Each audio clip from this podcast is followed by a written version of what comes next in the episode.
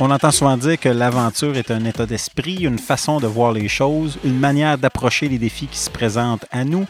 Pour notre invité Pierre Beauregard, ça ne pourrait être plus vrai. La vie est un grand jeu dans lequel il cherche à s'amuser et à se dépasser au quotidien sans perdre un instant.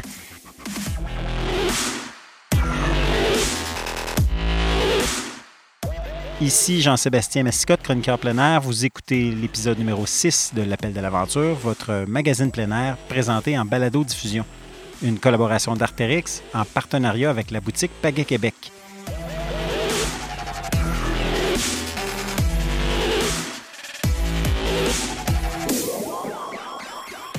Derrière le micro, en ma compagnie, comme à l'habitude, l'aventurier Sébastien Lapierre.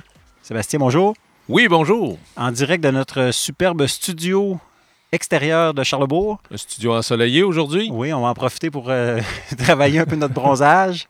À l'émission aujourd'hui, Sébastien. Oui, bien, comme tu en as parlé en ouverture, on reçoit euh, Pierre Beauregard qui va nous parler de son approche des défis par le plaisir, une approche toujours gagnante. Et puis, de ton côté, Jean-Seb, tu es allé euh, tester le village Utopia du côté de Sutton? Oui, on connaît évidemment Utopia pour les tentes, mais c'est surtout désormais un centre de villégiature. Et on aura donc l'occasion de vous euh, raconter ça dans la prochaine partie. Juste avant, Sébastien, pendant que moi j'étais dans les cantons de l'Est, tu étais dans les Hautes-Laurentides? Oui, en fait, j'ai profité de mon passage à l'émission Alexis le Randonneur qui m'avait invité à participer à un de leurs épisodes, qui sera d'ailleurs diffusé sur les ondes de TVA Sport le 11 août pour vivre l'aventure. Donc, je me suis rendu sur les lieux du tournage euh, avec un petit arrêt en, camping euh, improvisé, encore une fois. Encore une fois, c'est ça, fidèle à tes habitudes? Oui, j'ai décidé de raconter cette, euh, cette petite aventure à la sauce sensationnelle en utilisant non pas des, mensonges, c'est toute la vérité ce qui s'est passé, mais en la racontant de façon très sensationnaliste. On dirait que ça devient un peu la mode sur les réseaux sociaux de tout amplifier ou de déguiser un peu la vérité. Donc, je me suis prêté au jeu. C'est déjà en ligne sur le blog. Tu l'as partagé aussi sur les réseaux sociaux. Tout à fait. Est-ce que tu as eu des commentaires un peu jusqu'à maintenant? Oui, quelques-uns. Euh, des, petits bonhommes sourires euh, qui s'exclaffent euh, de rire. Ben, c'était un petit clin d'œil à ça, à ce qu'on retrouve maintenant, comme quoi l'aventure, peu importe ce qu'elle est, peut être racontée de bien des façons parfois en s'en tenant aux faits, parfois en embellissant un peu la réalité, question de, de faire réagir un peu plus. C'est sur un clin d'œil un peu sur la déformation, comment c'est possible parfois. Euh, on le sait, hein, les réseaux sociaux souvent donnent l'impression que tout est beau, tout va bien, tout est fantastique, et des fois, bon, on peut pousser un peu plus. L'exercice, donc, c'est euh, à lire euh, du côté du jsmascotte.info. Voilà.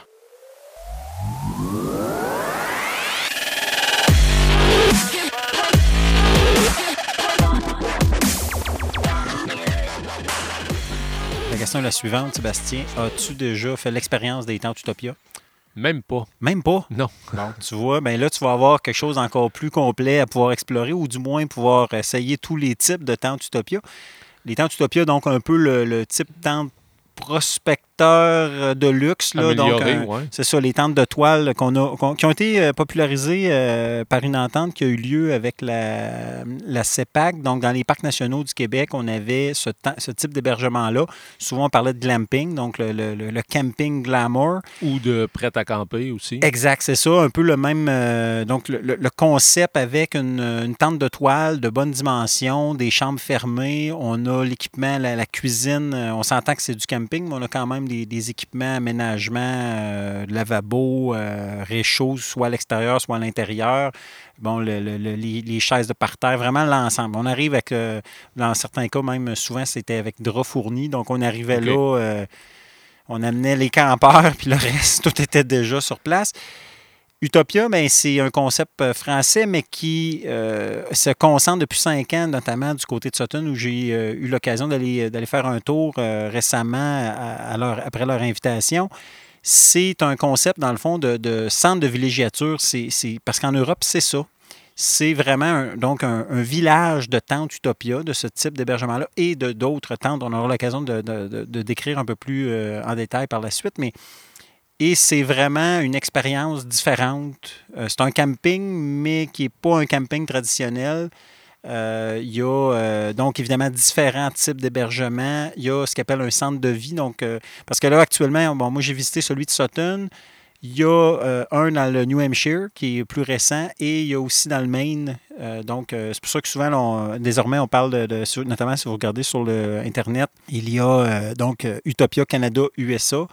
Donc, les, États-Unis sont, sont, sont, intégrés. il y a, tranquillement, pas vite, là, je sais qu'il y avait des projets, notamment, il y a une été question à un moment donné à l'île d'Orléans d'avoir un, un, ah centre de ce type-là aussi. Je ne sais pas, honnêtement, où ils sont rendus dans, dans, les, dans les pourparlers.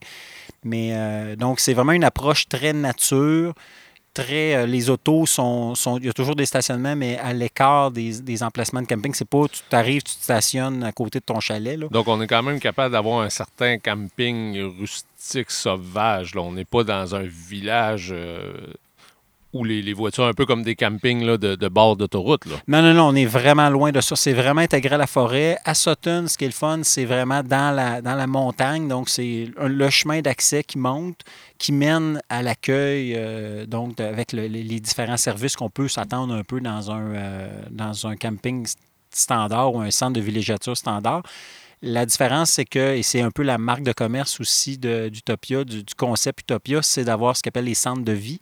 Donc, dans ce cas-là, Sutton, c'est une espèce de grand building circulaire avec une immense galerie vraiment là, énorme euh, qui donne sur une piscine creusée.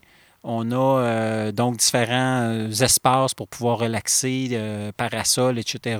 Des zones qui sont avec moustiquaires si jamais on veut être quand même à l'extérieur. Dans le cas, ce n'était pas le cas quand on y était, mais si jamais il y a des, de nuisibles insectes, on peut se, se réfugier, notamment avec les enfants. C'est très, très, très familial. Euh, c'est peut-être la seule, je vous dirais, là, c'est peut-être la, sans brûler le punch tout de suite, mais c'est peut-être la seule réserve dans la mesure où quelqu'un qui, exemple, est en couple et voudrait faire une petite sortie d'amoureux tranquille faut quand même s'attendre que les enfants ont une place de choix. Et mhm. dans mon cas, j'étais avec mes deux filles, ma, blonde, c'était parfait, c'est super. On n'a jamais l'impression de déranger. Les enfants ont plein d'activités à faire, les pistes la piste des Bertis. Il y a possibilité de louer des vélos, euh, il y a moyen de faire de la randonnée. On, peut aller, on, s'est trouvé une cascade d'eau à un moment donné au bout d'un sentier. On est allé se baigner dans une espèce de canyon, dans un petit, un petit ruisseau. Euh, vraiment spectaculaire. Donc, c'est sûr que quelqu'un qui décide de sortir un couple qui veut être bien, bien tranquille, loin de, la marmaille, bien là, euh, c'est peut-être pas nécessairement le premier choix. Cependant, dépendamment du type d'hébergement que vous choisissez, dans, le, les cas euh, qui nous concernent, il y, a, vraiment plein de, plein possibilités. Euh, ça va évidemment de la tente Utopia comme, euh, comme on, parlait précédemment et qu'on connaît un peu plus, qui peut être plus ou moins équipé, c'est-à-dire soit avec salle de bain intégrée ou bloc sanitaire. Euh, dans ce cas-là, il y a également euh, du, camping traditionnel. On peut aller là en, tente avec ou sans électricité. dans le cas, ce qui est intéressant, bon, j'avais déjà eu par le passé dans les parcs nationaux essayer les, les tentes Utopia. Là, pour différentes raisons, je me suis retrouvé à essayer un de leurs chalets. Euh, qui sont en fait qui s'appelle Le Chalet. si vous regardez sur Internet, là, euh, tapez Utopia Sutton et vous allez trouver ou euh, canada-usa.utopia.com et vous allez donc pouvoir aller voir un peu l'ensemble de, ce dont on vous parle.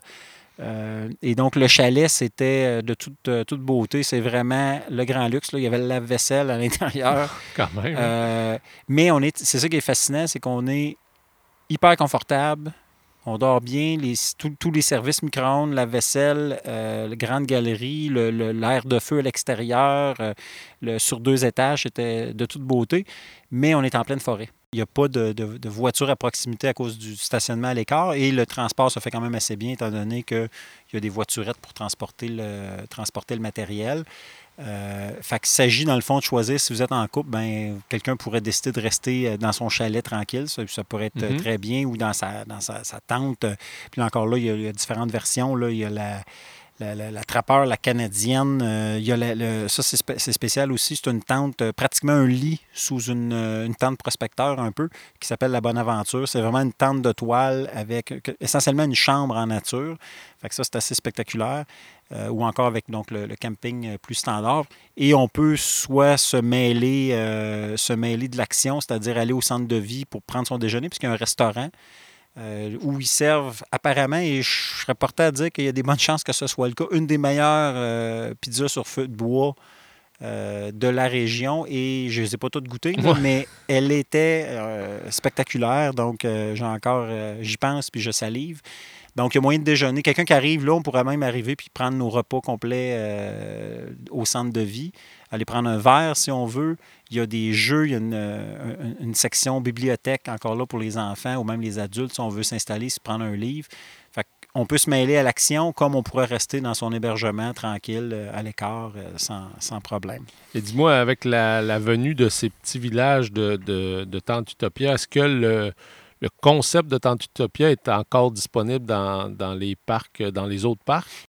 Le concept est toujours disponible. Euh, en fond, c'est une évolution dans le sens que le, est toujours possible d'en faire l'expérience aussi, mais évidemment, dans les parcs nationaux, ce ne sera pas le même concept de resort. Ce n'est pas bâti de la même façon.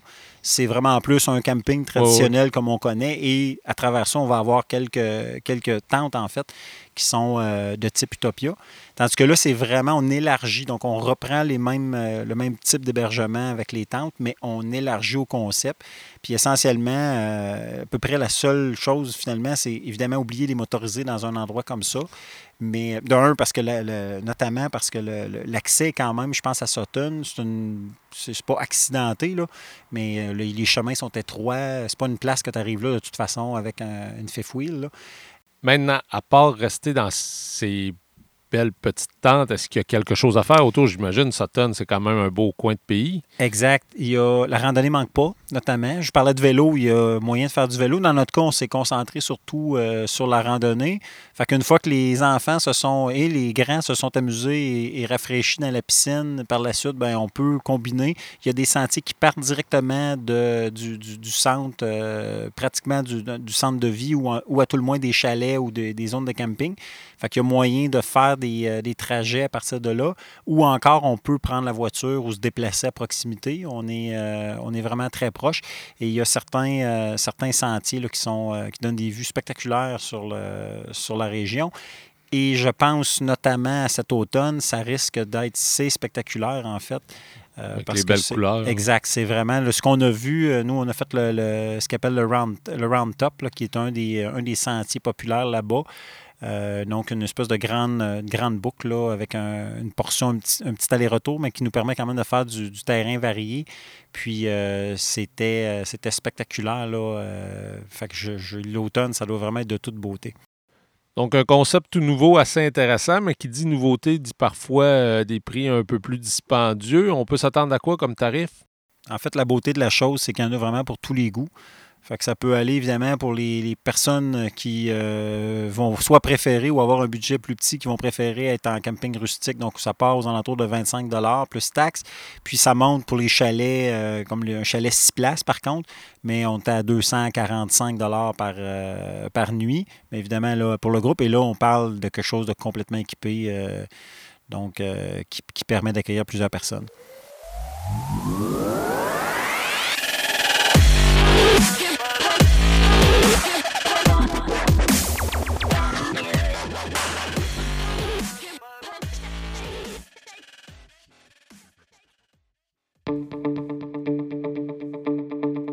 Vous appréciez l'appel de l'aventure, c'est maintenant à votre tour de passer à l'action. Principal podcast plein air indépendant au Québec, l'appel de l'aventure compte sur votre appui pour se développer et franchir de nouvelles frontières. Comment contribuer? Différentes possibilités s'offrent à vous.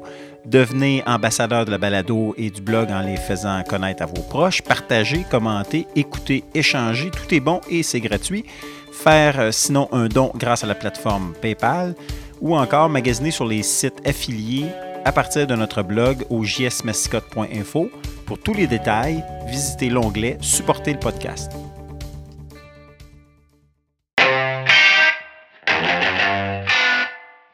Si vous êtes aussi mordu que nous de Sportmatic, c'est du côté de la toute nouvelle boutique de notre partenaire Pagaie Québec que vous trouverez votre bonheur. Les deux proprios, Patrice et Jonathan, sont de vrais pros qui ont sélectionné pour vous les meilleurs produits sur le marché kayak, surf à pagaie, canot, que ce soit pour vos aventures en mer, en lac ou en rivière, tout se retrouve désormais sous un même toit au 3180 chemin Sainte-Foy à Québec ou sinon en ligne à pagaiequebec.com.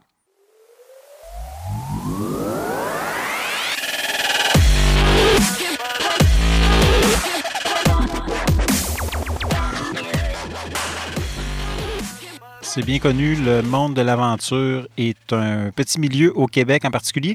Malgré ça, on arrive à découvrir euh, encore des personnages. J'ose euh, appeler Pierre Beauregard un personnage parce que c'est un sympathique personnage. Oui.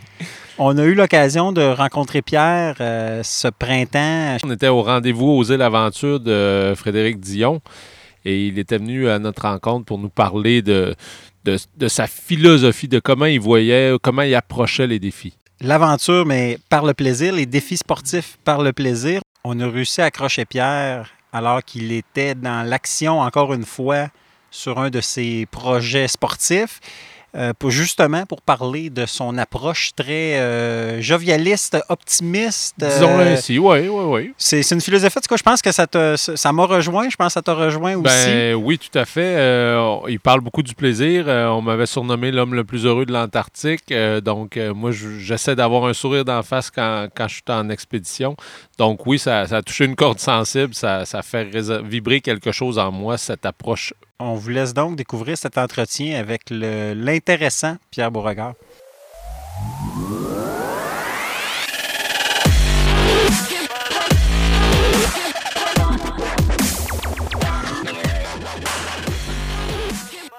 Pierre, on te retrouve du côté de Lake Placid actuellement, si je ne me trompe pas, où tu viens de compléter ton dixième Ironman, cinquième, cinquantième, c'est-à-dire défi sportif. Euh, toujours dans l'approche des défis par le plaisir. Courbaturé ce matin, comment, comment s'est passé ton week-end de course? Ça a été une fin de semaine euh, fantastique. Euh, ben, c'est presque une semaine en fait. On est le lendemain de la course, puis moi je suis parti de Montréal mercredi en mi-journée en vélo.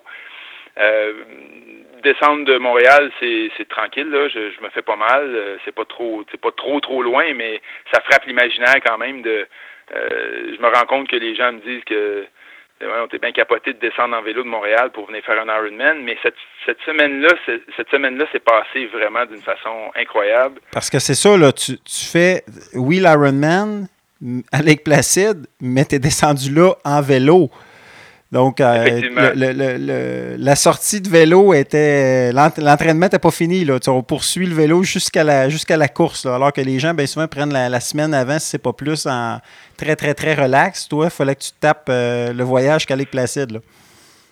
Ben, euh, ça, on pourra reparler du concept d'entraînement euh, un peu plus tard peut-être, mais comme je viens avec placide en vélo, c'est tranquille, euh, euh, je me fais pas mal comme je te disais, puis euh, mais ça frappe l'imaginaire, ça c'est sûr. Mais il y a dix ans, la première fois que je l'ai fait, j'ai voulu le faire comme ça, euh, puis ça, j'ai tellement tripé que je reproduis ça à chaque année.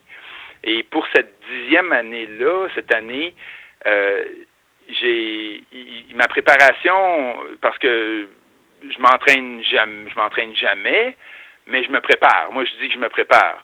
Mais ma préparation était un peu particulière cette année. J'ai fait pas mal de vélo entre Montréal et Grimby, entre autres, euh, parce que je, je- comme j'ai pas de voiture, je me déplace toujours en vélo.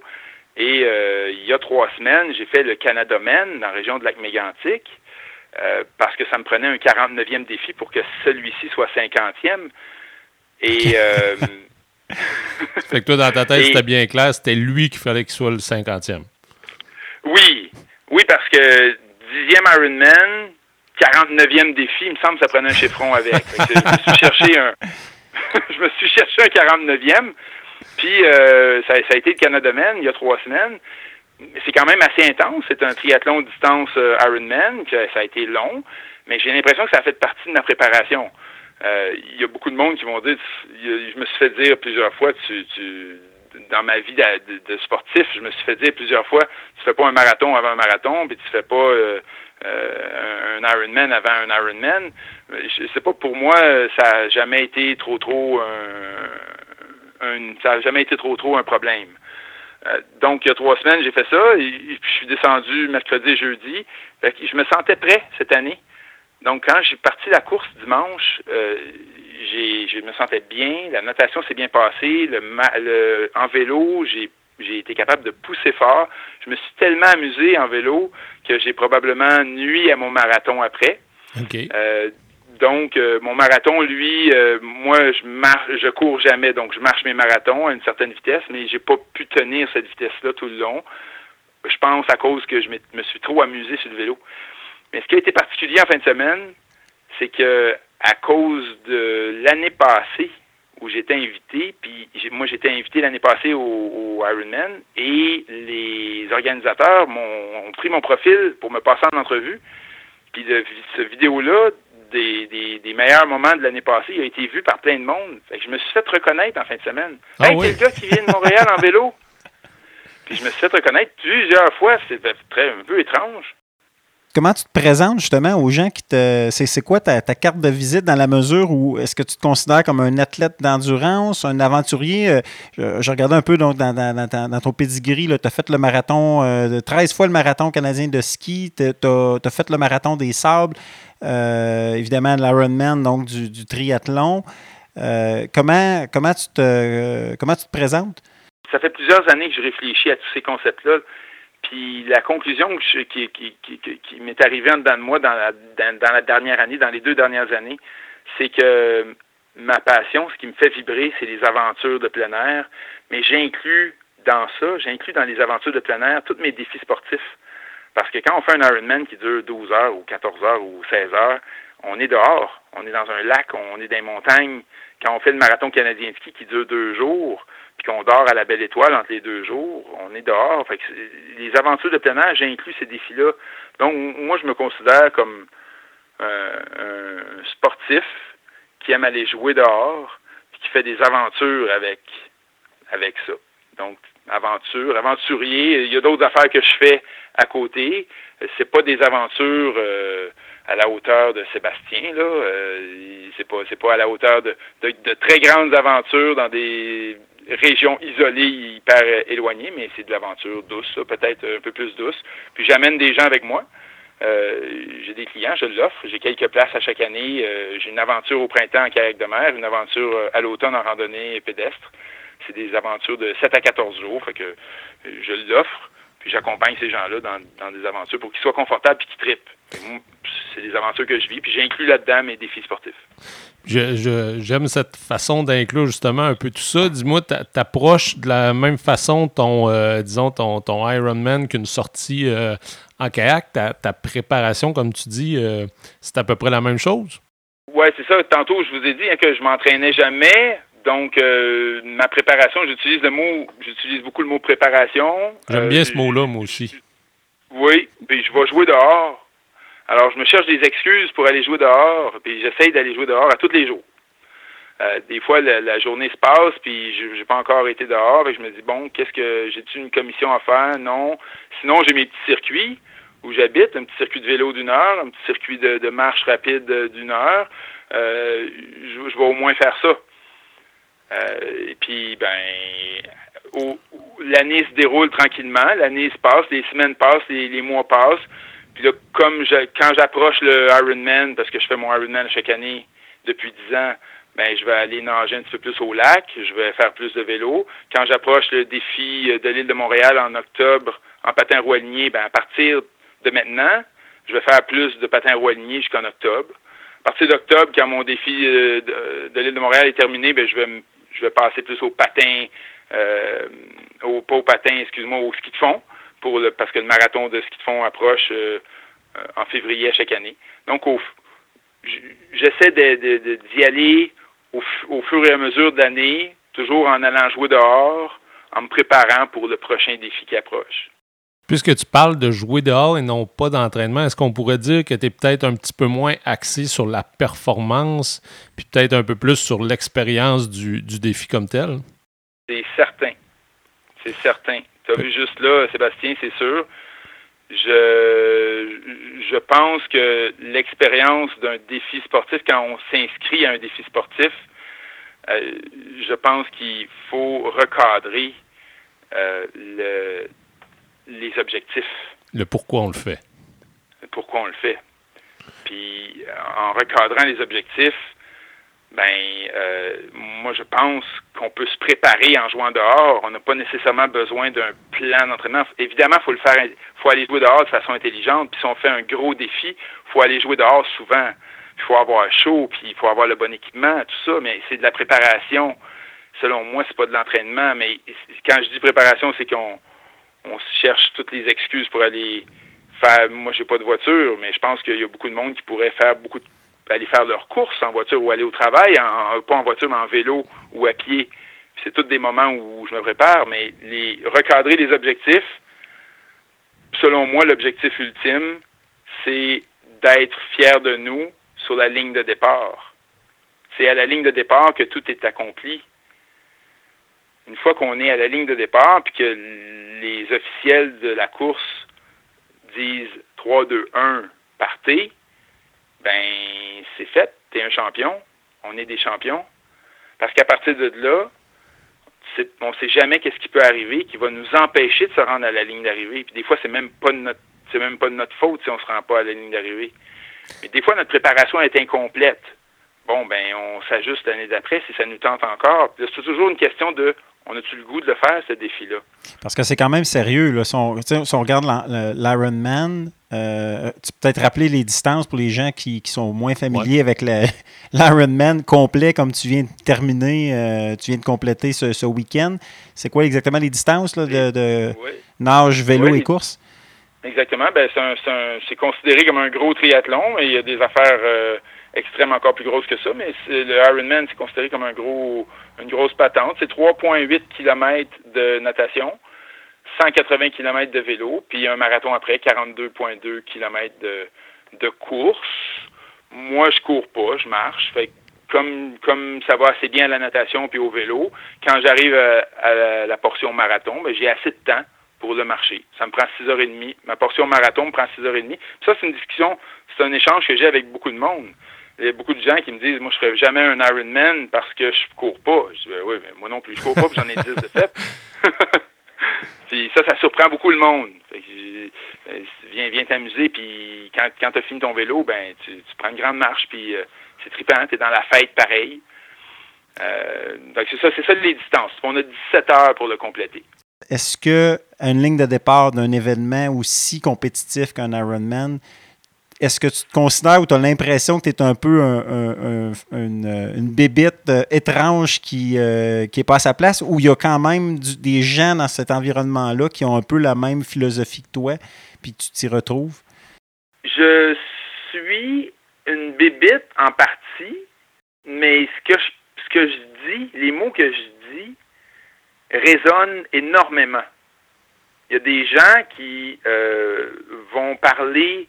Euh, il y a toujours deux, trois, quatre personnes qui, se font inviter sur le stage avant parce qu'ils ont des histoires particulières. Euh, à la cérémonie de bienvenue qui se passe dans le cas du dans le cas du Ironman, c'est toujours le vendredi, puis la course est dimanche. Vendredi, il invite toujours deux, trois, quatre personnes, puis on, y a des, des, belles histoires. Puis les gens parlent toujours de je vais finir. Je vais finir. Puis cette année, euh, comme j'avais mon livre, je me suis permis à un des à un de ces une, de ces personnes-là qui est monté sur le stage, je me suis permis d'aller la voir après après la fin de la cérémonie pour lui dire euh, tu sais, ça se peut que tu n'arrives pas à la fin. Et là, il m'a répondu J'abandonnerai jamais. Je, je sais que tu n'abandonneras jamais, mais même si on n'abandonne jamais, il peut arriver des affaires. Tu sais, puis je repensais à ça depuis vendredi, je repensais à lui souvent. Il me semble que ne pas terminer une course, ça ne veut pas dire qu'on a abandonné. C'est vrai. On est un peu dans de la philosophie. Là. à quelque part, il arrive quelque chose, on ne se rend pas à la ligne d'arrivée en 17 heures. Ça veut-tu dire que tu as abandonné quelque chose? Ça veut-tu dire que tu es moins bon? Fait que il y a, y a ce gars-là à qui j'ai puis j'ai donné une copie de mon livre. J'ai dit J'espère que tu vas être inspiré par ce livre-là. Puis je lui ai dit Peu importe ce qui arrive dimanche, la, la place importante, c'était au moment du départ. Tu étais un champion. Puis il était très touché. Je le sentais très, très émotif. Samedi matin, oh, il, y a, un déjeuner qui est offert euh, près euh, sur le site. Puis je rencontre quelqu'un qui a entendu parler de moi. Je m'assois avec lui. Puis il dit Hey, moi, c'est mon premier Ironman. Je le fais avec ma jambe. Il y avait une, il y avait une, brace, là, je sais pas comment on dit ça en français, il y avait une brace sur sa sur sa jambe droite. Puis il dit Moi, c'est une fois dans ma vie puis je vais le finir.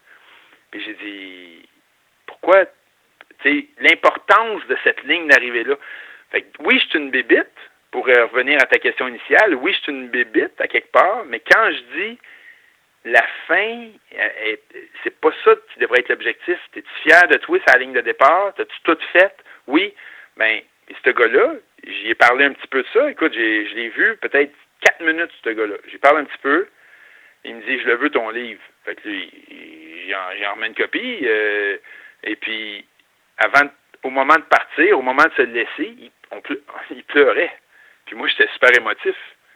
Il a dit, je suis content de t'avoir rencontré parce que dimanche, ça vient de changer un peu, là. Ça vient, le focus vient de changer. Fait que ça résonne. Puis ça, ça me touche d'une façon incroyable. Alors, quand on revient au début de au début de l'entrevue, quand tu me parlais de comment s'est passé ton week-end, ça a été un week-end bien spécial à cause de ça. Ma course a bien été, j'ai eu du fun, mais j'ai rencontré ces gens-là à cause de mon livre, à cause que je me présente aux gens euh, maintenant en disant ben si la conversation s'y prête, je dis ben oui, puis j'ai un livre qui touche à qui, qui, qui fait ça aussi. Euh, puis quand j'ai fini ma course, j'ai rencontré une jeune fille qui était là avec son père et sa mère. Puis elle, cette jeune fille-là s'entraîne dans un club. Puis elle dit J'ai une euh, citation de toi qui est collée sur mon vélo, sur la barre transversale de mon vélo. Du vidéo de l'année passée. Je hein? C'est complètement magique, là. C'est complètement fou comme fin de semaine que j'ai vécu, là, à cause de ça. Tu parles du livre, parlons-en justement, L'approche des défis par le plaisir, toujours gagnant, qui est sorti, euh, tu l'as lancé euh, quand même assez récemment. Qu'est-ce que ça contient? C'est un mélange de, justement, il y a un, côté un peu philosophique, un peu euh, rigueur coach de vie, un petit bout un peu biographique qui explique un peu ton, parcours. Qu'est-ce que tu peux nous dire sur ton, ouvrage? Ce livre-là vient de la conférence qui porte le même titre. Et, euh, tout ça, toute cette conférence-là, puis ce livre-là, euh, ont été, ont, sont sortis de mon cœur, sont sortis de ma tête depuis 2006 dans les, dans les 38, 39, 40 premiers défis qui, qui continuent à ce jour. J'en additionne encore à chaque année. Euh, hier, c'était le 50e. Euh, donc, c'est sorti de ma tête, sorti de mon cœur. C'est devenu une conférence, c'est devenu un livre. Puis la meilleure façon de la qualifier, cette conférence-là, puis ce livre-là, c'est euh, une phrase de Pierre Lavoie dans, la préface, parce que moi, je savais pas comment le qualifier, mon livre, mais Pierre Lavoie, à qui j'ai demandé de faire la préface, a écrit que c'est un livre à mi-chemin entre un, guide pratique et un livre de croissance personnelle, où là, je partage mes trucs, puis euh, je, partage un peu mon cheminement de vie, comme tu as dit. Euh, et, un peu la philosophie de tout ça, le fait que je m'entraîne jamais, le fait que la ligne de départ, c'est le moment le plus important de tous les défis. Puis dans ce livre-là, ben, je fais des parallèles avec les, défis de la vie, parce que la vie n'est que défi. Fait que la première fois que j'ai présenté devant des gens, euh, c'était une trentaine de personnes, de la famille, des amis. À la fin, ils m'ont dit c'est pas juste du sport ton affaire, c'est tous les défis de la vie, on peut appliquer ça à toutes. J'ai inséré ça dans mon livre. En gros, c'est que on, pourrait peut-être résumer ça comme toi, tu amènes les gens à revoir l'importance de la ligne de départ plutôt que de la ligne d'arrivée. C'est un des éléments de mon approche. C'est peut-être, c'est un des très gros, c'est un des, éléments les très importants de mon approche. La ligne de départ, selon moi, c'est ce qu'il y a de, de plus important, pas juste dans un défi sportif, ça peut être dans une aventure. Sébastien, quand tu pars dans une aventure pour traverser euh, un pôle euh, ou une grande étendue, tu sais quand est-ce que tu pars, mais tu as une idée, tu as un objectif, mais c'est très incertain. Là. Il y a plein d'affaires qui arrivent entre les deux. Oui, en fait, l'objectif, c'est plus une direction qu'un but ultime. Exact. Quand on est sur la ligne de départ, on sait qu'est-ce qu'on veut faire. Alors, on veut faire un Ironman on sait, on sait qu'est-ce qu'il y a devant nous. Quand on part dans une aventure de plein air, on sait ce qu'il y a devant nous. Euh, et quand on a un défi dans la vie, quand, euh, quand j'ai commencé à écrire mon livre, même si c'est une conférence qui existait déjà, écrire un livre, c'est une aventure. Quand on part un podcast, les gars, vous le savez, peu importe c'est quoi le projet, que ce soit en, en entreprise ou dans nos vies personnelles, je pense qu'il faut euh, célébrer le moment, ce moment-là de douce incertitude quand, ça décolle, quand ça commence. Puis ça, on ne fête pas ça assez, on ne met pas assez l'emphase dans nos vies là-dessus. Le résultat, il est toujours incertain parce qu'en chemin, on change. En chemin, il se passe des affaires, puis oups, La direction, comme tu as dit, Sébastien, la direction change. C'est un bon point, d'autant plus que si on reprend encore l'exemple de, de l'Ironman, mais ça pourrait être un marathon, ça pourrait être peu importe l'épreuve sportive, le temps qu'on va passer à l'entraînement pour se préparer, pour se rendre à la ligne de départ versus le, moment de faire la performance comme telle ou la journée de course. Euh, on passe bien plus de temps à l'entraînement. Donc, justement, l'importance de célébrer, on prend tout son sens à ce moment-là, du moment où on arrive à la ligne de départ. C'est ce que je pense, c'est ce que je crois profondément. Moi, il y a quelque chose qui me qui m'intrigue, c'est que tu parles beaucoup du plaisir. Puis, euh, moi, je regarde du monde des fois qui se lance dans des défis sportifs, puis, tu sais, leur face a tendance à pas nous laisser croire qu'ils ont beaucoup de plaisir. T'as-tu euh, une source de motivation? Comment tu fais pour garder euh, le sourire tout au long de tes défis? Tu sais, un Ironman, ça reste un Ironman, c'est pas facile. Il y a des moments tough là-dedans ta, motivation, ton plaisir, tu vas le chercher où une fois que tu es dedans dans le défi, dans les moments difficiles? C'est vrai, c'est vrai qu'il y a des moments difficiles dans chacun des défis, dans chacun du, dans la vie aussi, là, euh, dans tous les défis qu'on entreprend. Dans mes courses à moi, dans mes défis sportifs à moi de longue distance, il y, a quelque chose de, il y a quelque chose de la communion. OK. Il y a quelque chose de la communion avec, euh, avec les gens avec, les, avec qui je le partage, il y a quelque chose de la communion avec la nature, parce que ça se passe toujours dans la nature, dehors. Puis il y a quelque chose de la communion avec moi-même. C'est bien spécial, les trois. Les trois sont bien spéciales. Je me, sens vivant. Je me sens vivant quand je fais ces défis-là. Je trouve ça capoté. Euh, je trouve qu'on a une machine. Je trouve que notre corps est une machine incroyable. Puis euh, je dis à tout le monde qui veut l'entendre que n'importe qui peut faire un défi, puis on serait surpris jusqu'où la grosseur du défi qu'il pourrait accomplir. On commence pas par un Ironman nécessairement, mais aller jouer dehors, puis aller faire du vélo, puis aller marcher, puis aller nager, puis aller faire du ski de fond, peu importe le sport, là. Puis là, il y a toujours plus, on peut toujours faire plus. Puis là, ça devient une façon de vivre à quelque part. Ça devient une, façon d'approcher la vie. Il faut que ça nous tente. Le seul argument que j'ai rien, que je peux rien dire contre, c'est ça me tente pas. le monde qui me dise, oui, c'est vrai, le, monde qui me dise, moi un Ironman là, ça m'intéresse pas. La discussion s'arrête là, c'est fini. Mais quand quelqu'un me dit, je sais pas nager, je, ben, je vais te montrer. Euh, je cours pas, ben moi je le marche, ça fait 10 ans, pas de problème. Euh, j'ai pas de vélo, ben on va en magasiner un. Le mien, mon vélo m'a coûté 360 dollars usagé il y a 10 ans. Je fais 10 Ironman avec.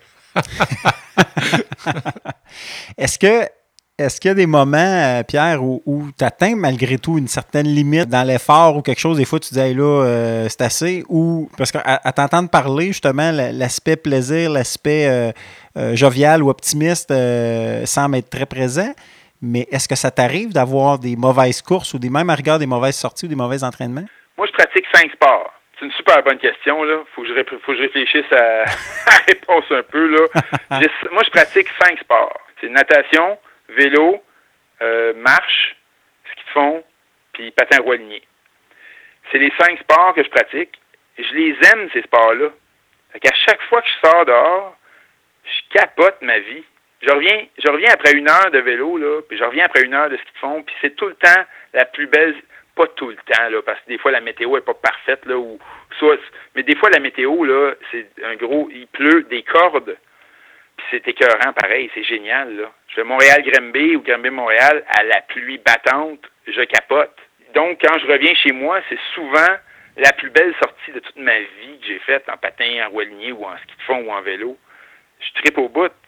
c'est très rare que j'ai pas de plaisir quand je vais dehors. La limite, je vais l'atteindre dans certains défis de longue distance quand, quand ma nutrition se détraque un peu puis mon estomac, euh, il suit pas la game. Là. OK. Ça, c'est moins le fun. on peut parler d'une limite peut-être qui, est peut-être moins le fun.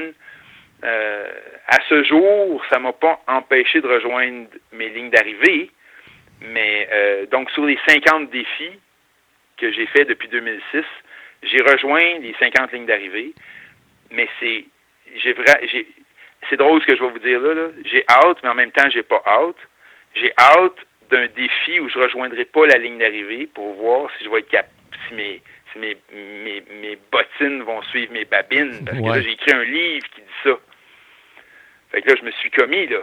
Fait que le jour où je me rendrai pas à la ligne d'arrivée, si mon onzième Ironman l'année prochaine, je me rends pas à la ligne d'arrivée, il va falloir que je garde le sourire solide, parce que c'est ça que, je, que je préconise. Dans ton livre, euh, on, l'a évoqué tantôt, euh, donc Pierre Lavoie, un autre Pierre qui a signé la préface de, ton livre, euh, qui a semblé d'ailleurs à, lire à lire son mot d'introduction pour ton ouvrage, semblait touché par l'approche, puis avoir quelque chose dont vraiment se reconnaître dans, dans, dans l'approche que tu préconisais. Euh, comment j'aimerais que tu reviennes un peu sur le, les premiers contacts que tu as eus avec Pierre. Tu t'en parles un peu dans le livre, mais euh, c'est intéressant comme anecdote. Comment tu peux peut-être nous raconter ça? Ben, euh, je raconte, je raconte effectivement après la après la préface de, Pierre, je raconte comment on s'est rencontrés la première fois. C'était en 2010 à mon tout premier Ironman ici à Lake Placide. Puis moi, comme je suis un débutant, on, fait on, fait la reconnaissance des lieux, puis la zone de transition, puis où on va sortir en vélo, puis où on va arriver en natation, puis on, regarde ça bien, bien, bien attentivement parce qu'on veut pas se mélanger au jour de la course. Puis il y, a un élément que je comprenais pas, c'est euh, la sortie des vélos. Puis c'est tout petit, tout petit, c'est pas large. On, est, on était 3000 en 2010, on était 3000 participants. Dans ma tête, ça marchait pas. Comment on va être 3000 à sortir en même temps qu'il va y en avoir 3000 qui vont rentrer? Tu ça, ça marche pas. Dans ma tête, là, j'arrête j'arrête le prochain cycliste qui passe, puis j'y parle en anglais, j'y raconte tout ça. Euh, fait que lui, très gentil, euh, il me raconte en anglais que ben on va être one way. Pendant pendant trois heures, il va y avoir du monde qui vont sortir de la zone de transition en vélo. Ben, c'est one way, on sort. Mais les premiers, là, ils n'ont pas fini, ils ont 180 km de vélo à faire quand tout le monde va être sorti sur le, circuit, ben, ça va devenir un one-way in vers, la zone de transition. Et là, tout le monde va rentrer. Ah, c'est bien simple, c'est super.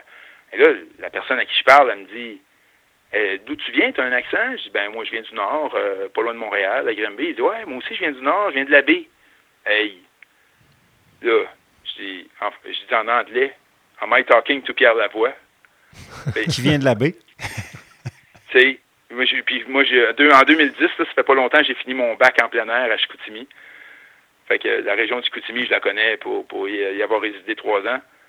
Fait qu'il enlève ses lunettes, puis il dit ben oui. Fait qu'on switch en français, puis euh, le grand Pierre Lavoie, qui m'avait répondu à ma question de débutant, moi j'ai dit si je t'avais reconnu, euh, si je vous avais reconnu, euh, c'est ça. J'ai dit si je vous avais reconnu, M. Lavoie, je vous aurais jamais arrêté. Il dit bon ben là t'arrêtes là, tu me tutoies là. Déjà on commence par, tu commences par me tutoyer. Puis après ça, ben, on a discuté quelques minutes. Puis il m'a donné des conseils que j'avais eu, que j'avais pas encore eu de personne. J'étais inquiet sur un truc. Puis il m'a dit non, non, non, tu es un bon nageur, tu t'en vas en avant. Puis euh, tu vas voir, ça va bien aller. Euh, ceux qui nagent euh, à cette vitesse-là, on est en avant, puis ça se passe bien. Fait que je, capotais là. J'ai trippé au bout. ça a été ça, notre première, première rencontre comme tu fais jamais les choses euh, comme les autres, ou en tout cas de façon originale, euh, quand on s'est parlé euh, il y a quelque temps, tu nous avais évoqué le fait que peut-être, évidemment, tu pourrais poursuivre ton, ton, séjour à vélo, descendre un petit peu plus au sud. Est-ce que où ça en est dans ce côté-là, côté du, du projet pour le, le Barclay Marathon? Ouais. Euh, tu l'as nommé, moi je le nommerai pas. Il y, a, comme un peu de mystère autour de tout ça. C'est un défi que je voudrais participer, auquel je voudrais participer. Mais il y a du mystère autour de tout ça. Puis euh, apparemment un peu d'ésotérisme là. Faut, faut, faut pas trop en parler si, si on veut y participer. Mais euh, c'est un défi qui se passe au mois d'avril au Tennessee cette année, euh, habituellement, après mon Ironman, je remonte au... Il y a des membres de ma famille qui viennent euh, me voir ici à Lake Placide à chaque année, puis je remonte en auto avec eux. Euh, donc aujourd'hui, ils viennent de partir il y a quelques minutes pour remonter au Canada. et moi, cette année, je suis resté ici avec mon vélo. Et là, demain matin, 7 heures, je pars de Lake Placide et je m'en vais au Tennessee en vélo. Je vais essayer de trouver la personne qui organise euh, ce fameux défi-là pour lui dire ben je suis venu de Montréal en vélo, puis en chemin, j'ai arrêté quelques jours pour faire mon dixième Ironman, puis j'aimerais ça participer dans votre défi en avril. Est-ce que vous me prendriez? Parce que le processus d'inscription est mystérieux. Tout est mystérieux dans cette affaire-là, ce défi-là. Euh, c'est un gros marathon. C'est un, ultra-marathon en trail. Euh, je suis, je suis certainement euh, vraiment pas assuré d'avoir ce qu'il faut pour le terminer. Je suis, vraiment incertain de moi. Par contre, une des phrases qui m'a beaucoup touché en écoutant des vidéos sur eux, c'est la personne qui l'organise a dit T'as jamais vraiment là je traduis, traduction libre, là, t'as jamais vraiment accompli un défi si à la ligne de départ, t'as pas une grande chance de ne pas le terminer. Si c'est organisé pour que tu le finisses, puis que ça va être, oui, difficile, mais tout est fait pour que tu le finisses, ben, as-tu vraiment accompli un défi? C'est ça la question. Je trouve ça intéressant. Ça, c'est venu, c'est venu me travailler le cerveau. Puis j'aimerais ça l'essayer. Fait que probablement que ça, j'aimerais ça que ce soit peut-être ce défi-là qui, qui soit ma, ma première fois que je n'arrive pas à la ligne d'arrivée on comprend que toi, tu nommeras pas le marathon Barclay. Est-ce que nous, on peut en parler? Est-ce qu'on peut parler donc, que la, personne en question, l'invité mystère que tu cherches à rejoindre en vélo au Tennessee, c'est Gary Lazarus Lake Cantrell, le, fondateur, l'instigateur de ce projet-là. Euh, pour donner une idée, les gens qui s'intéressent à, ce mystérieux événement à lequel euh, tu, ne peux, euh, tu ne peux parler, mais que nous, on va se le permettre. Euh, en fait, c'est euh, donc une course en, trail. Euh, pour donner une idée, là, tu pourrais faire, Pierre, le, ce qu'on appelle le Fun Run. Donc, c'est 97 km, 60 000, ou encore la course entière, donc un 100 000, un 160 km, avec un petit 18 000 mètres de dénivelé. Et là, le, mystère là-dedans, c'est que évidemment les distances sont approximatives parce que ce qui retient l'attention du Barclay, chaque année, ça gagne en popularité. Puis le mystère et s'évente un peu, mais c'est un peu les règles floues que, que Lazarus Lake a, établies. Il y a des pages de livres que tu dois ramener. Il laisse des pages à certains endroits pour assurer que les gens passent. Les gens arrachent des pages, ramènent. En tout cas, c'est assez, euh, comme tu disais tantôt, un peu quasiment ésotérique euh, par moment. Et euh, si tu veux réussir, ouais, dépendamment, là, si tu veux obtenir ton premier échec là ou pas, euh, donc, la, période maximale pour rejoindre le fil d'arrivée, c'est 60 heures. Fait que ça, ça donne une idée de la difficulté de la course si on compare pour un, 100, un 160 km, un 100 000. 60 heures, c'est quand même pas mal. Et c'est euh, donc au mois de mars, début avril, fin mars, début avril, puis ça se tient depuis 1986. Et euh, petite, petite, anecdote, les deux dernières années, en fait les deux dernières éditions, 2018 et 2019, il n'y a eu aucun vainqueur, donc personne n'a terminé dans les temps euh, prescrits euh, cette fameuse course. Effectivement. Effectivement, à chaque fois que J'espère que je me ferai pas un mauvais karma en en parlant à la radio, euh, dans un podcast. Mais ce que j'ai compris, moi, c'est que au fur et à mesure que quelqu'un qui termine la course, l'organisateur la rend un petit peu plus dure. Pierre, tu es toujours donc euh, en conférence, tu es toujours rejoignable aussi, donc euh, réseaux sociaux. Euh, ton livre est disponible, je l'ai vu dans certaines boutiques de plein air notamment. les gens qui veulent en savoir plus sur toi peuvent te trouver de quelle façon? Est-ce que tu as un site web? Mais, cette, cette aventure-là, ce, projet-là que, que j'ai lancé il y a un an et demi, là, il est en construction il est vraiment en construction. Donc, mon livre n'est pas distribué à grande échelle. Il y a quelques endroits qui sont listés sur mon site web, pleinairennor.ca. Et euh, sur ce site web-là, ben, vous pouvez, il peut être commandé directement du site web. La liste des magasins où il est disponible, euh, elle est là. Mais c'est un projet qui est vraiment en développement. J'ai trois conférences dans ce projet-là. Euh, les trois sont disponibles. Les détails sont sur ce, site web-là. Tout est possible de ce côté-là. École, entreprise, euh, club sportif. J'ai très hâte de la donner devant un club sportif. Ça s'est pas encore produit. Euh, j'ai l'impression que les discussions vont être intéressantes. ça peut être un club social. vraiment, tout est possible. Là. ça s'adresse à tout le monde parce que l'approche des défis par le plaisir, toujours gagnant, ben, les défis de la vie sont là. donc. Euh, Facebook, euh, Pierre Beauregard, Facebook Plein Air en Or. Euh, tout est là.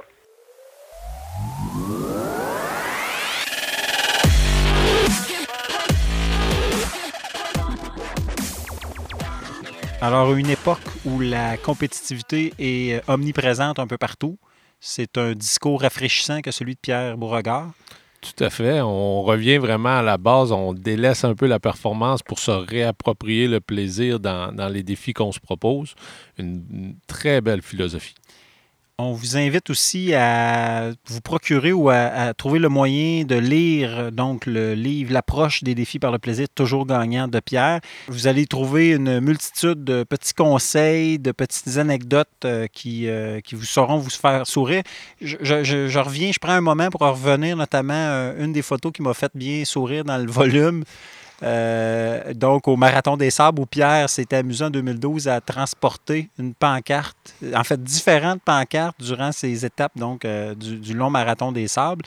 Euh, et à chaque jour, avait une pancarte avec une destination différente. Et quand les, véhicules de l'encadrement passaient à proximité, faisaient semblant de faire du pouce avec soit une pancarte du pôle Nord, euh, de différents endroits comme ça. Fait que ça vous donne une idée un peu du, euh, personnage euh, qui, malgré le défi d'une ampleur importante comme le Marathon des Sables, trouve le moyen de sourire, de rire et donc c'est fort inspirant. Oui, fort inspirant.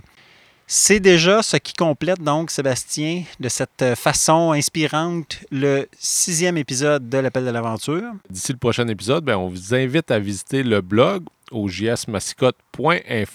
On vous parlait du livre de Pierre Beauregard. Euh, on vous met toutes les informations sur le blog pour vous le procurer et il vous suffira de communiquer avec Pierre et de mentionner le code promo L'appel de l'aventure. Pierre va se faire un plaisir de vous offrir un petit rabais spécial pour vous, chers auditeurs. Alors, c'est bien généreux de la part de Pierre. Donc, bonne lecture. Ici Jean-Sébastien Mascotte. Et Sébastien Lapierre. Et on se retrouve très bientôt pour le prochain épisode de L'Appel de l'aventure.